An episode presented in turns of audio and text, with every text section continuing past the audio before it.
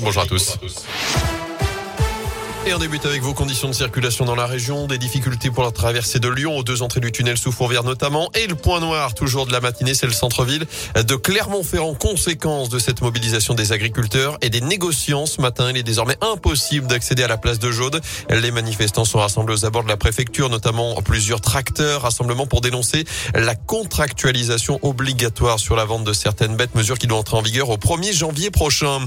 La colère également des salariés de Casino à Saint-Etienne avec cet appel à la grève lancée aujourd'hui pour réclamer des hausses de salaire et d'effectifs. Un premier rassemblement avait lieu ce matin devant le magasin de Montieux. Un autre est prévu en ce moment même devant le siège dans le quartier de Château-Creux. À suivre également dans la Loire cette visite très attendue, celle de Gérald Darmanin. Le ministre de l'Intérieur se rendra cet après-midi au commissariat de Firmini où quatre voitures de police ont été incendiées devant l'établissement ces derniers jours. Gérald Darmanin qui se rendra dans la foulée au commissariat de Saint-Etienne pour rencontrer là aussi les équipes et faire le point sur l'avancée des travaux du site.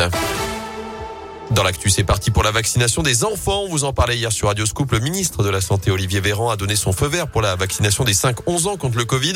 L'un des parents au moins doit donner son accord, être présent au moment de l'injection. Vaccination qui reste facultative pour cette tranche d'âge. Les créneaux de rendez-vous ont été ouverts dans la journée hier et les premières injections sont faites dès ce matin, notamment à Clermont-Ferrand où Thierry Orliaga, le responsable du centre de vaccination de Polydôme, a prévu un circuit spécifique pour les enfants à l'écart des adultes. C'est un parcours un petit peu particulier. Ils ont d'abord une consultation avec un médecin. On va les vacciner. Vaccin euh, Pfizer euh, pédiatrique qui est facilement identifiable par rapport aux autres parce que la couleur du bouchon n'est pas la même.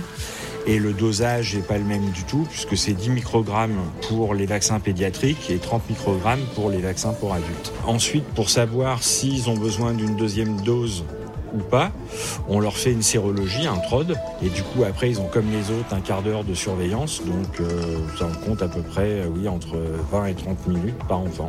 Et dans ce contexte, les gestes barrières, un test préventif pour assurer, et en cas de symptômes, on s'isole, on alerte le message d'Emmanuel Macron ce matin sur Twitter. Prenons soin les uns des autres, dit le chef de l'État à la veille du réveillon de Noël, alors que 84 000 nouveaux cas de Covid ont été détectés en France ces dernières 24 heures. Le variant Omicron va-t-il gâcher vos fêtes de fin d'année? C'est notre question du jour sur radioscoop.com. En foot, une dernière gâchée avant les fêtes. Les Verts sont toujours derniers de Ligue 1 après leur défaite 1-0 face à Nantes. Hier soir, Geoffroy Guichard, Lyon est 13e après son nul face à Metz partout. Et puis match reporté au Montpied à cause du brouillard pour la rencontre entre Clermont et Strasbourg. Enfin, rassurez-vous, le Père Noël passera bien chez vous demain soir ou samedi matin. Plusieurs communes ont pris des arrêtés cette semaine pour autoriser leur survol par le Père Noël ainsi que la circulation sur les toits. C'est le cas notamment dans la région à Saint-Genis-Laval près de Lyon. La maire précise tout de même une seule condition pour autoriser ce passage que les enfants soit endormi. Le Père Noël peut aussi laisser ses rennes dans un parc de la ville où les enfants sont encouragés à lui préparer une collation chaude de préférence pour faciliter son travail.